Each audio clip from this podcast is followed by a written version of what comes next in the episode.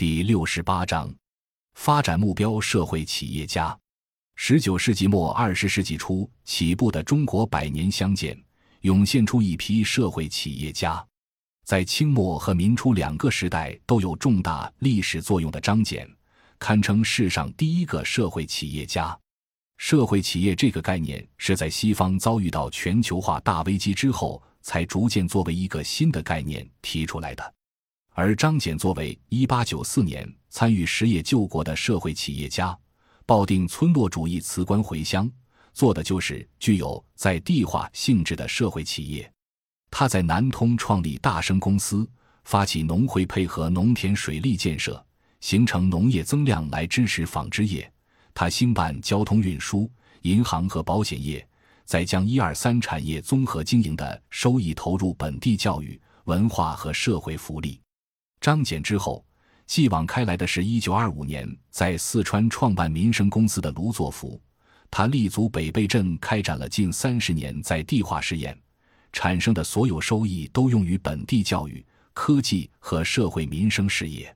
这些乡见前辈中的社会企业家留下的是值得所有人借鉴的经验。当代的乡村建设本身也形成了很多社会企业，如北京的小毛驴市民农园。分享收获农场等，资农游学在福建生态环境丰富多元的背景下，提出引导城市再识乡土、协助村民共建乡土的理念，深度挖掘乡土社会的文化、历史、手工艺和自然等资源，